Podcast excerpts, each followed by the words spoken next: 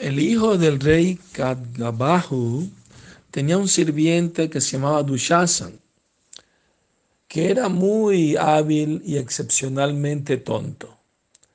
Dushasan eh, hizo una apuesta con el príncipe que él podía manejar un elefante. Y se subió al elefante y después de andar unos pasos, la gente empezó a preguntarle, a pedirle que no, que no, se, que no siga manejando ese elefante tan peligroso.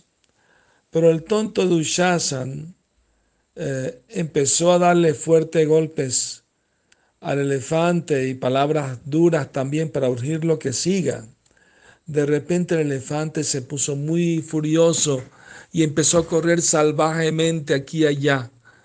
Siendo incapaz de pararle, Dushasan cayó al piso y el elefante lo pisó y Dushasan murió. Después de haber obtenido el cuerpo de un elefante en Simbaldwip, donde él se quedó en el establo del palacio del rey. El rey de Simbaldwip era un amigo cercano al rey Kadgabajo un día el rey de Simladwip decidió mandar el elefante como un regalo a su amigo, el rey Kadgabajo, que también le dio como presente eh, ese elefante a un poeta que estaba complacido con su bella poesía. Más tarde ese poeta vendió el elefante por 100 monedas de oro al rey de Malva. Después de algún tiempo, ese elefante se enfermó severamente. Y cuando los cuidadores del elefante vieron que el elefante dejó de comer o beber, ellos le explicaron al rey lo que estaba pasando. Cuando el rey encontró esto, él se fue al palacio y luego se fue a ver al elefante con los mejores doctores veterinarios.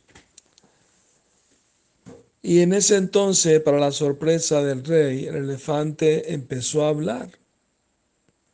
Mi querido rey, tú eres muy piadoso y un seguidor estricto de los Vedas. Tú siempre adoras a los pies del loto al Señor Vishnu. Debes saber que en este momento esta medicina y médicos no tendrán ninguna utilidad, ni ninguna clase de caridad o de sacrificio me ayudará al momento de la muerte. Si tú de verdad te preocupas por mí y quieres ayudarme, por favor trae a alguien que recita diariamente el capítulo 17 del Bhagavad Gita. Así como se lo pidió el elefante, el rey trajo un gran devoto que regularmente recitaba el capítulo 17 del Bhagavad Gita. El devoto empezó a cantar ese capítulo 17 y roció agua sobre el elefante, el cual abandonó su cuerpo y alcanzó una forma de cuatro brazos similar a la del señor Vishnu. Inmediatamente se sentó un aeroplano de flores, el cual había sido enviado desde Vaikunta.